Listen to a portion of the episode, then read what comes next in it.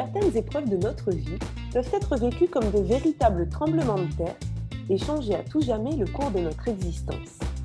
Certaines relations, avec les autres, avec nous-mêmes, avec le monde, peuvent nécessiter une harmonisation se révélant être parfois un véritable défi.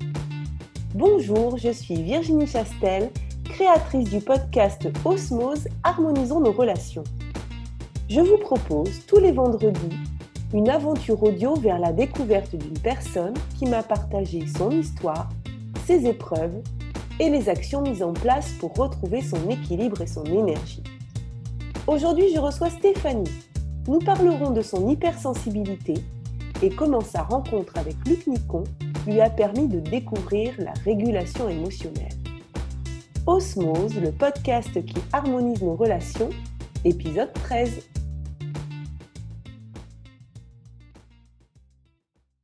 Bonjour Stéphanie. Bonjour Virginie. Comment vas-tu? Bah, Très bien et toi? Bah, Très bien, je suis ravie de te retrouver aujourd'hui dans bah, le cadre de mon podcast où nous allons parler des relations, des relations aux autres, des relations à soi, des relations au monde. On va voir aujourd'hui de quoi tu vas nous parler.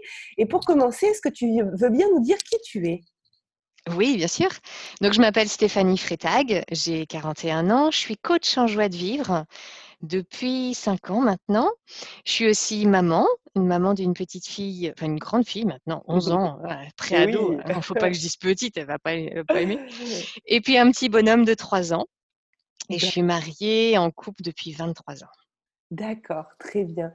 Alors, on va rentrer tout de suite dans le vif du sujet.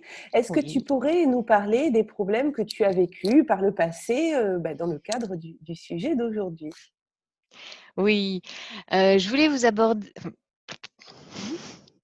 Je voulais aborder, oui.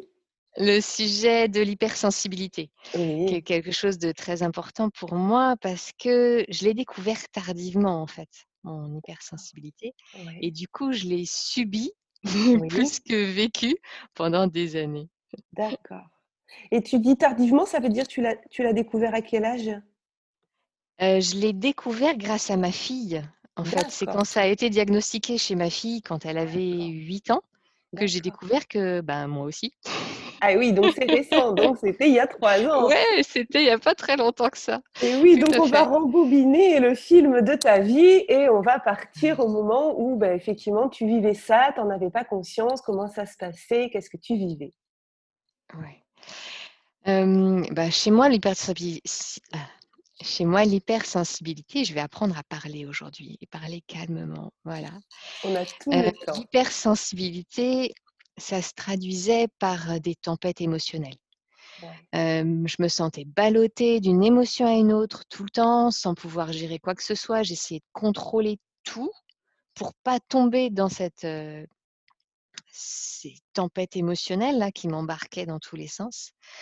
Et du coup, ben, c'était dur parce que je passais de l'hyper joie à l'hyper colère, l'hyper tristesse, l'hyper, enfin de l'hyper tout le temps quoi. Donc épuisée.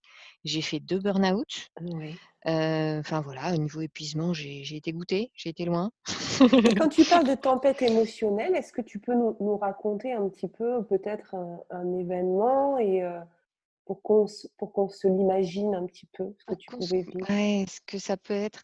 je vais prendre un exemple très simple que tout le monde doit, doit vivre de temps en temps, c'est regarder un film, euh, un film un peu triste ou un film un peu, voilà. Euh, ben moi, euh, je pleure. Je pleure beaucoup en regardant la télé. je regarde Alien. Je l'ai fait une fois, hein, parce que j'ai du mal de film, c'est parce que je le vis vraiment. J'ai mal quand la tienne passe par un petit trou. D'accord. L'alien, c'est quand même le méchant dans le truc. Hein. Il passe dans un tout petit trou, passe dans l'espace. J'ai mal pour lui. Je, hein, ah, voilà. C'est juste pour donner un exemple de, ce que ça peut donner. Donc, je, voilà, je vis à fond tout. je ne peux pas voir un film sans avoir d'émotion et sans, sans me retrouver en larmes, me retrouver D'ailleurs, on se moque régulièrement de moi à la maison. Hein. Mais pourquoi tu pleures? C'est même pas triste. Si, si, c'est très, très ah triste. voilà. Et oui, en fait, peut donner au quotidien.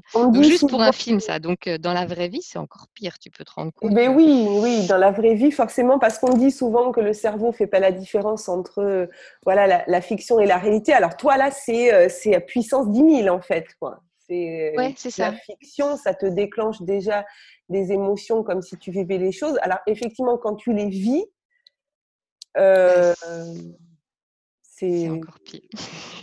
c'est plus fort. Après, c'est difficile d'avoir un élément de comparaison parce que je suis pas dans les autres, donc j'ai du mal à, voir ce que les autres vivent. Mais je vois bien qu'il y a des gens, ça leur fait rien, alors que moi, euh, on, me dit quelque chose, ça peut me blesser vraiment loin. Oui. C'est vrai, ça prend vraiment une puissance qui n'a pas les mêmes rapports qu'avec les autres. Quoi. Je vois bien qu'il y a une différence, c'est un truc. Ouais, tu dis je suis pas dans les autres donc je peux pas comparer. En fait, euh, ce que tu vois de différent, c'est c'est l'aspect extérieur, c'est-à-dire euh, les réactions ou peut-être même euh, un visage qui, qui change. Toi, tu vois bien que chez toi, en tout cas que chez les autres, de ce que tu vois physiquement, ça déclenche pas les mêmes choses. Ouais, clairement.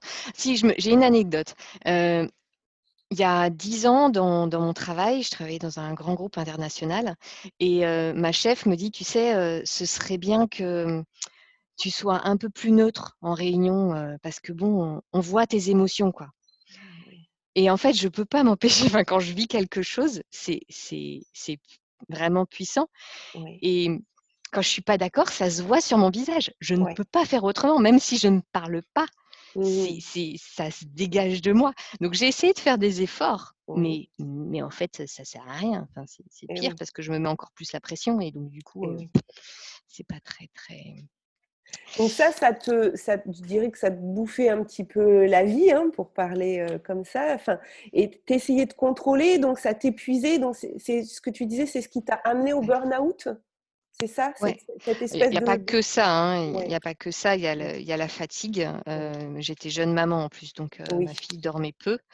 Et donc, euh, ça, la fatigue des nuits trop entrecoupées, plus un boulot qui était surchargé, plus mon hypersensibilité qui, qui me faisait vivre des tempêtes émotionnelles. J'essayais de contrôler tout. voilà, c'est le, le mélange de plein de choses. Hein. Le cocktail tout, non, en fait. Voilà. Molotov. Ouais, voilà exploser le machin. Voilà. Et puis une seule, ça m'a pas suffi. Hein. Il fallait que j'en fasse un deuxième pour bien comprendre. Et oui, parce que du coup, au premier, au premier, qu'est-ce que qu'est-ce que tu avais compris au premier? Tu avais commencé à comprendre des choses, ça commençait à éveiller chez toi euh, des questionnements ou, tu l'as vécu euh, voilà, tu l'as vécu, tu l'as subi, puis tu es reparti comme si de rien n'était? Qu'est-ce qui s'est passé après pas, Ça s'est pas fait comme ça. Le premier burn-out, c'est ma fille qui avait deux ans, elle est en train de prendre son bain, elle me regarde droit dans les yeux et elle me dit Maman, il te tape à ton travail? Ah et là, je suis tombée en larmes et j'ai appelé mon médecin. J'ai fait non, il y a un truc qui va pas là. il y a quelque chose qui va pas. C'est elle qui m'a fait prendre conscience qu'il se passait quelque chose d'anormal parce que jusque-là, j'étais en roue libre et je, enfin, automatique, voilà, mmh automatique. Pouf, pilote automatique, c'est pas moi qui contrôle le machin, ça se fait tout seul. Et du coup, c'est vraiment elle qui m'a fait prendre conscience de ça. je suis sortie assez rapidement du burn-out. Mmh c'était un vrai burn-out hein, avec le cœur qui bat à 180, je crois, le matin au réveil. Enfin, vraiment le truc fort. Et j'en suis sortie vite parce que j'avais déjà des techniques pour m'aider. Et j'ai pris la décision de changer de job, puisque je m'étais dit que le problème devenait principalement de mon job. Mmh et en fait, ça venait pas que de là. Et j'ai trouvé un nouveau job et en fait, c'était pire. voilà. Oui, donc là, tu t'es dit, bon, va peut-être falloir euh, utiliser. C'était quoi alors les premières techniques? Tu dis, j'avais réussi à en sortir rapidement du burn-out, du premier. Qu'est-ce que tu avais utilisé comme technique? Alors, mon premier burn-out, il est arrivé, j'étais sur la fin de ma formation en rigologie. Donc, c'est un travail sur le rire et pas que le rire, c'est sur toutes les émotions en général. On fait beaucoup d'hygiène émotionnelle et, et, ça permet voilà, de, déjà réguler les choses pour des gens normaux. les hypersensibles, c'est pas forcément suffisant. Mais en tout cas, voilà, essayer de revenir à quelque chose d'un peu plus normal.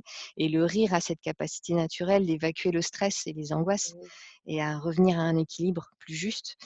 donc du coup, j'ai voilà, j'ai utilisé ces techniques-là pour sortir du burn-out et en trois mois, j'étais sortie, j'avais déjà passé des entretiens et j'étais quasiment sur le nouveau poste. D'accord.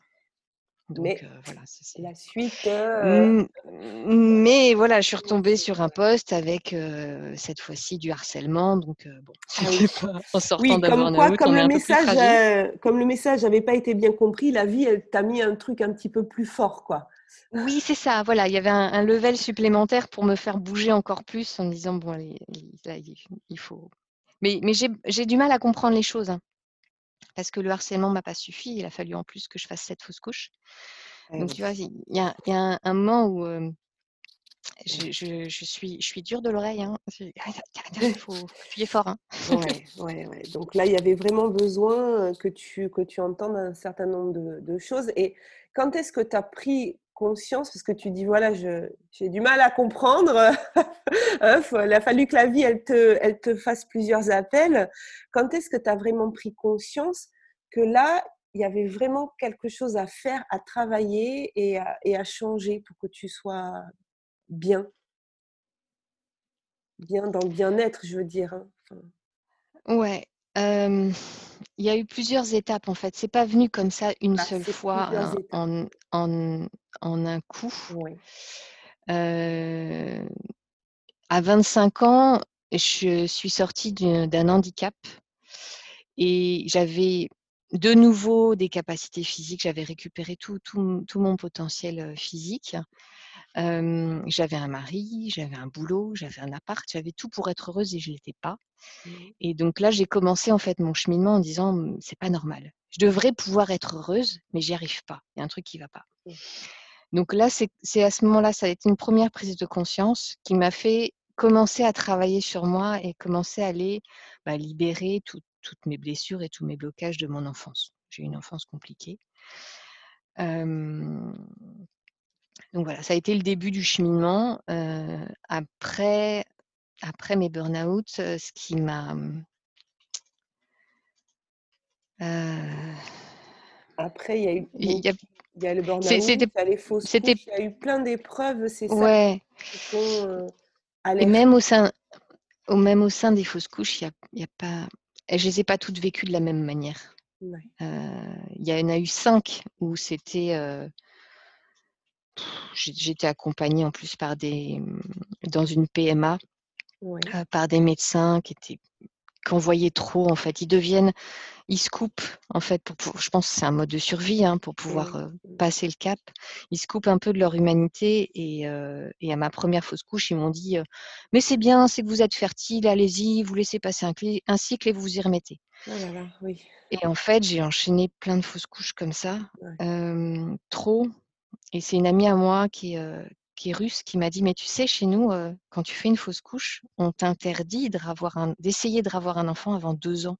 Parce qu'il faut que ton corps il se remette au niveau hormonal. le corps, et puis. Là, je me. Ah, j'étais aussi. Ah ouais, ouais, ouais. ouais. C'est, on ne tient pas compte du deuil déjà. Mmh on ne tient pas compte de, toute la physiologie parce que parce qu'au niveau hormonal, euh, c'est, un, raz de marée. Quoi. Mmh déjà, l'hypersensibilité. Euh, oui. Au niveau des hormones, c'est pas mal. Mmh, mmh. forcément, ma thyroïde, elle avait un peu de mal à réguler le truc parce que trop, quoi. Trop, c'est trop. Et, je sais pas exactement, j'arrive pas à identifier exactement le déclic que j'ai eu, mais ah si, si, si, mais si, bien ah. sûr. Le déclic, ça a été un rendez-vous que j'avais avec le grand professeur de cette PMA, qui une heure d'entretien donc long quand même. Hein. on refait le bilan, on refait tout. Pendant une heure, il ne me regarde pas. Il a ah deux assistants dans son bureau. Il parle à ses assistants. Moi, je suis un numéro assis sur la chaise, il ne me regarde pas. Il parle seul de moment... toi, devant toi sans te regarder. Ouais, il parle de moi. Il me pose même des fois des questions, mais il ne me regarde pas. Il remplit ses dossiers. D'accord. Et le seul moment où il me regarde, c'est quand il, il regarde mon truc, il dit bon, votre thyroïde, euh, bon, elle fluctue quand même. Bon, elle est dans la norme, mais bon, c'est pas top. Alors vous allez prendre ce médicament-là, c'est à vie, mais c'est pas grave. Et je le regarde, je lui dis non. Et c'est le seul moment où il m'a regardé. D'accord. Mais comment ça? Mais vous remettez en cause mon diagnostic Mais c'est parce que vous voulez pas d'avoir d'enfant, en fait, euh, vous faites. Ah oui. Et là, j'ai fait non, mais non. ouais, là, c'était trop. là, c'était trop. Et là, il y a eu tout un mécanisme qui s'est mis en place en moi, qui m'a dit bon bah, tu changes tous les médecins, tous. Tu gardes que ceux avec qui tu es aligné. Oui. Et, j'ai tout changé. Je suis partie à la maternité des Bluets. J'étais reçue comme. c'était le jour et la nuit. C'était très impressionnant la différence. Et, voilà, je me suis vraiment accompagner. Oui. Et du coup, j'ai encore refait une fausse couche après, mais je ne l'ai pas vécu du tout de la même manière. Et puis après, j'ai réussi à avoir mon fils. Ouais. Accompagnement, il y avait un accompagnement global, psychologique, voilà, qui était plus en accord avec ce, dont tu avais besoin. Ouais, il y avait une écoute une écoute de un accueil de la souffrance, de ce qu'on a vécu, une écoute de, de, qui on est. Mmh il n'y avait rien physiologiquement qui faisait que je ne pouvais pas avoir d'enfant. D'accord. Oui. Il n'y avait pas de raison en dehors de la fatigue finalement. Et avec le recul, un burn-out aussi, il faut un temps derrière avant de pouvoir faire un enfant, le temps que le corps y récupère. Parce que les nerfs, ils sont mis, ils sont mis à rude épreuve. Et c'est de l'ordre de six mois, un an, deux ans. Euh, c'est pas juste de trois mois, quoi. Et oui. Donc, ça, apprendre, à, euh, apprendre à s'écouter et, euh, et peut-être que ces fausses couches, enfin voilà, la signification, t'étais pas prête à pouvoir accueillir dans de bonnes conditions un enfant parce que toi, tu n'avais pas encore retrouvé ton énergie, toutes, tes, toutes tes possibilités d'accueillir cet enfant, en fait. Peut-être qu'il y a ça aussi. Je ne sais pas s'il y a ça psychologiquement. Euh, en tout cas, ce qui est sûr, c'est que mon corps était, était fatigué, très fatigué, et j'étais pas en mesure d'en prendre soin. Ça a été aussi un grand cheminement pour moi d'apprendre à prendre soin de moi, à mmh. m'écouter, à écouter mes émotions, à accueillir ce qui est. Euh, je ne veux pas mettre trop d'explications sur la, la, cause des fausses couches. Ce qui est sûr, c'est que maintenant c'est apaisé, j'ai fait le deuil ça fait partie de mon histoire. Donc j'arrive à en parler maintenant sans tomber en larmes. Ce C'était pas le cas avant, hein, Oui, puis l'explication, elle ne va pas changer de toute façon ce qui est aujourd'hui. Ce qui est aujourd'hui, c'est voilà, d'apprendre à, à, prendre soin de soi. Donc aujourd'hui, tu, tu as mis en place des, choses qui te permettent de, gérer mieux justement cette hypersensibilité, ces tempêtes émotionnelles comme dont tu nous parlais au début. Est-ce qu'aujourd'hui, euh, tu arrives à réguler ça? Est-ce que tu te sens mieux par rapport à ça? Est-ce que tu te laisses moins envahir du coup par ces tempêtes? Ouais, aujourd'hui, il y a une vraie différence, c'est que j'ai rencontré euh, Luc Nicon qui a, qui a développé des techniques euh, de régulation émotionnelle, c'est-à-dire de ne plus utiliser notre mental pour, régler, pour réguler nos émotions, mais laisser le corps, le cerveau reptilien, traverser l'émotion. Et ça dure deux minutes. Et une fois que c'est débloqué, c'est débloqué pour toujours. D'accord. C'est hyper, hyper puissant. Enfin, moi qui traversais des tempêtes émotionnelles euh, tout le temps, Maintenant, je vis la stabilité. Je ne connaissais pas le mot sérénité. Ah je ne savais pas ce que ça voulait dire. J'arrivais mmh. pas à rester stable.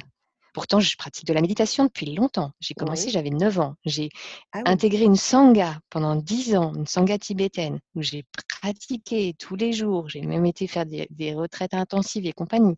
D'accord. Voilà, j'ai mis du level, quoi. J'ai cherché. Hein. Mais il y avait tout il y avait toujours ce truc-là qui faisait que, j'étais ballottée d'une émotion à l'autre et c'était incontrôlable. C'est pas avec le mental que ça se contrôle, ça. Donc, donc c'est vraiment cette technique-là qui m'a aidée à débloquer et surtout à, entrevoir que c'est possible. D'accord. J'avais même la régulation émotionnelle, tu dis. Ouais, la régulation émotionnelle. C'est Luc Nicon qui a, expérimenté ça pendant 25 ans. Euh, il a travaillé, lui, sur, euh, principalement euh, dans le milieu scolaire, sur les phobies scolaires. D'accord. Pour aider les, ados, principalement, hein, qui n'arrivaient plus à apprendre. Et, il a développé cette technique. Après, il n'y a pas que lui hein, qui, font, qui, fait ça, il y a plein d'autres. parce que c'est une capacité que le corps a, c'est une capacité naturelle qu'on a tous, en fait. C'est juste que lui, il a développé un protocole pour y accéder. Et, et ça, c'est très, très puissant.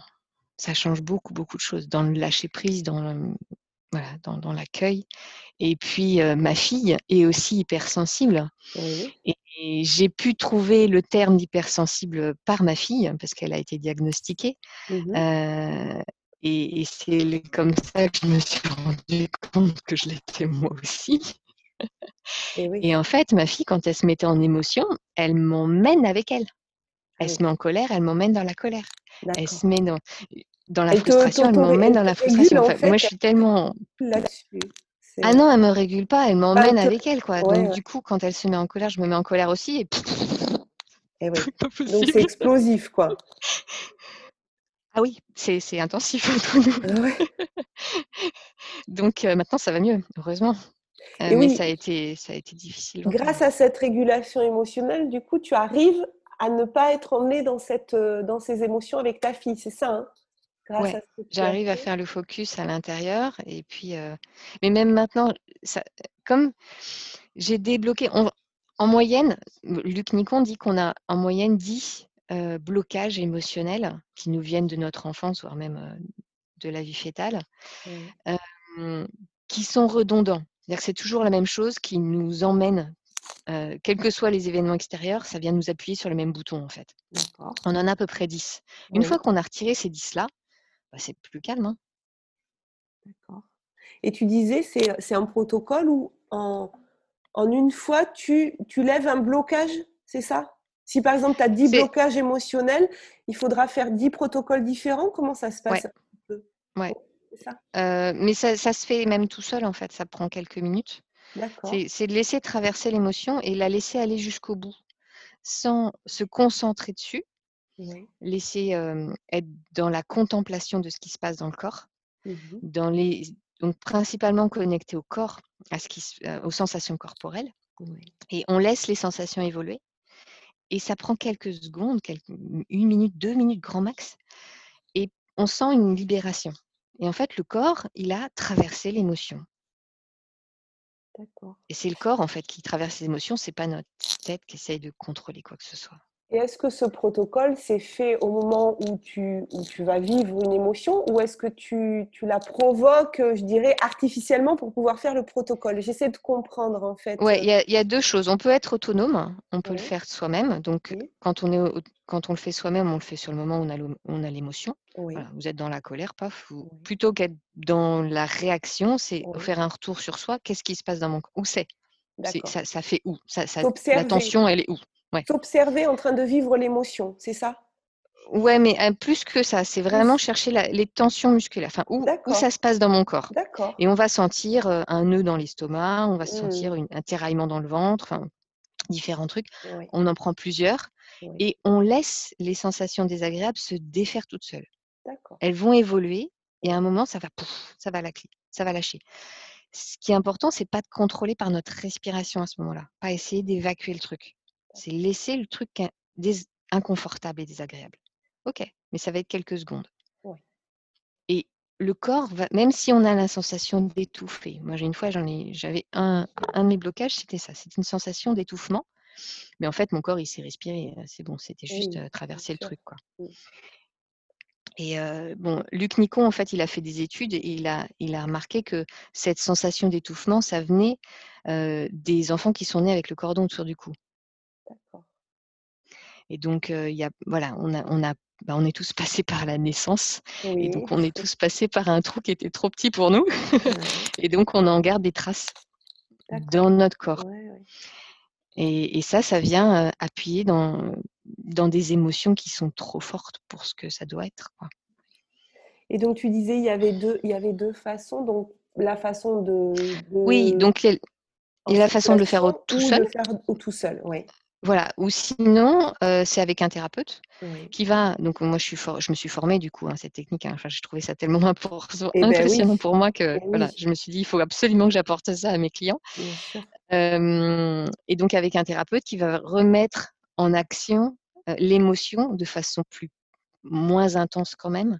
Mmh et pour aller chercher le fil, en fait le fil rouge pour aller réappuyer un peu sur ce bouton-là. Et une fois qu'on l'a réactivé, là, on, peut le, on peut le faire sauter. D'accord. Bah, écoute, c'est quelque chose que je ne connaissais pas. Mmh. cette régulation émotionnelle, je trouve qu'effectivement, euh, de travailler sur, euh, sur le corps comme ça, euh, ça, me, voilà, ça me fait penser à d'autres, choses aussi, effectivement, sur le système nerveux autonome, ou enfin, plein, de, plein de choses qui, sont en lien avec, avec le corps, et c'est, c'est vraiment intéressant. Et ça, donc, toi, tu, tu as fait sauter petit à petit tes blocages pour vivre, comme tu disais, tu es passé euh, d'une situation où tu vivais des tempêtes émotionnelles, où tu essayais de contrôler, où tu étais épuisé, donc forcément, euh, ça ne le faisait pas, ça t'a amené à des burn-out. Et là, tu es passé, grâce à ça, à une situation de, sérénité, où tu peux accueillir plus facilement tes émotions parce qu'elles ne prennent pas le dessus. Enfin, est-ce qu'elles prennent encore le dessus? Moins, du coup. C'est beaucoup moins fort maintenant ce qui se passe quand j'ai des émotions. et, là, je suis en capacité de les, observer sans être pris dans une tempête. Sans la différence, c'est un, je suis sur un petit ruisseau, quoi. C'est pas la même chose qu'une tempête.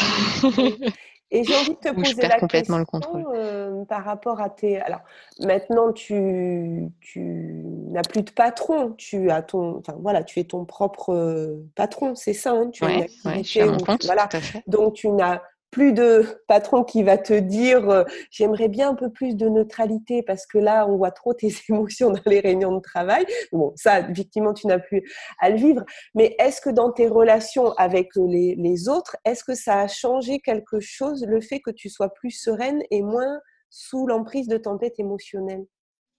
Ouais, ça a changé énormément de choses. Par exemple, avec ma fille, euh, maintenant, quand elle est en émotion, j'arrive c'est pas encore complètement parfait, mais mais je pars plus. Euh. ouais, il y a un côté euh, affect qui est quand même assez important.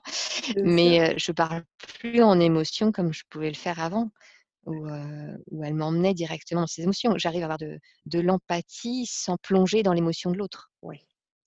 Que je, de toute façon, je pourrais pas faire mon métier si j'étais encore bloquée là-dedans. Ah, Parce bah que quand quelqu'un arrive avec son lot de difficultés, si je plonge dans l'émotion avec lui, ça n'a aucun intérêt. C'est ça. Donc en fait, le fait d'avoir résolu ce, problème de gestion des tempêtes émotionnelles et d'avoir appris cette technique, mais toi aujourd'hui, voilà, ça t'a donné l'envie d'aider les autres à, dépasser, euh, à dépasser ces blocages. Et effectivement, comme tu le dis très bien, si, tu n'avais pas dépassé euh, ces tempêtes émotionnelles, évidemment que tu ne pourrais pas aider les autres parce que tu sombrerais euh, avec eux dans leur flot d'émotions et, et, ça, ça serait pas, serait pas très agréable pour personne en fait. Quoi. Puis du coup, l'objectif euh, l'objectif serait pas atteint. Écoute, euh, je suis ravie de, cette découverte encore aujourd'hui et des, euh, des, clés que tu as pu partager avec nous. Je suis sûre voilà, que nos, nos auditeurs seront, seront, ravis de découvrir encore aujourd'hui une nouvelle façon de, de gérer des, des, problématiques. Et là, aujourd'hui, on a parlé d'hypersensibilité. Stéphanie, avant qu'on se quitte, est-ce que tu souhaiterais rajouter quelque chose? Est-ce qu'il y a quelque chose là qui te vient en tête euh, ou pas? Il y a pas de... Prenez soin, prenez soin de vous, de vos émotions, de, la belle personne que vous êtes et soyez votre meilleur ami. Je crois que c'est surtout ça que j'ai appris dans ma vie, de toutes mes expériences, c'est d'apprendre à prendre soin de moi, mais vraiment comme une meilleure amie. Alors que savoir, il y a des jours où j'ai besoin de mettre des coups de pied aux fesses, hein, parce mmh que j'en ai besoin pour me motiver, et puis des jours où j'ai besoin de prendre soin prendre soin d'être que je suis, prendre soin de mes tristesses, mes colères, mes, émotions, mais sans être dans quelque chose de démesuré comme ça pouvait l'être avant. Mais voilà, prenez soin de vous, franchement. Mmh. C'est important. Merci beaucoup Stéphanie pour ce moment partagé. Euh, prends soin de toi. Chers auditeurs, prenez soin de vous. Passez une très belle journée. Stéphanie, à très bientôt. À très bientôt. Au revoir. Au revoir. Si cet épisode vous a plu, sentez-vous libre de le partager. Pensez à vous abonner si vous souhaitez recevoir les épisodes dès leur publication. Vendredi prochain, je recevrai Marie-France. Elle nous confiera comment elle a dépassé son manque de confiance en elle. Comment elle cultive la pleine conscience pour trouver la paix d'esprit seule sans aller la chercher à travers les autres. On parlera dépendance affective, amour de soi, responsabilité et entraînement. En complément de ce podcast, je vous invite à me retrouver sur ma chaîne YouTube Virginie Chastel ou ma page Facebook du même nom plusieurs fois par mois pour des entrevues avec des leaders du développement personnel qui viendront nous partager leur point de vue et les clés qu'ils ont personnellement utilisées pour dépasser certaines épreuves de leur vie. Et pour encore plus de contenu inspirant, je vous donne aussi rendez-vous sur mon site internet virginiechastel.fr. En cadeau, vous pourrez télécharger les 22 questions qui ont le pouvoir de dépolluer votre vie relationnelle et me rejoindre sur le groupe privé Facebook Osmose Harmonisons nos relations. Belle fin de journée à vous et surtout, prenez soin de vous.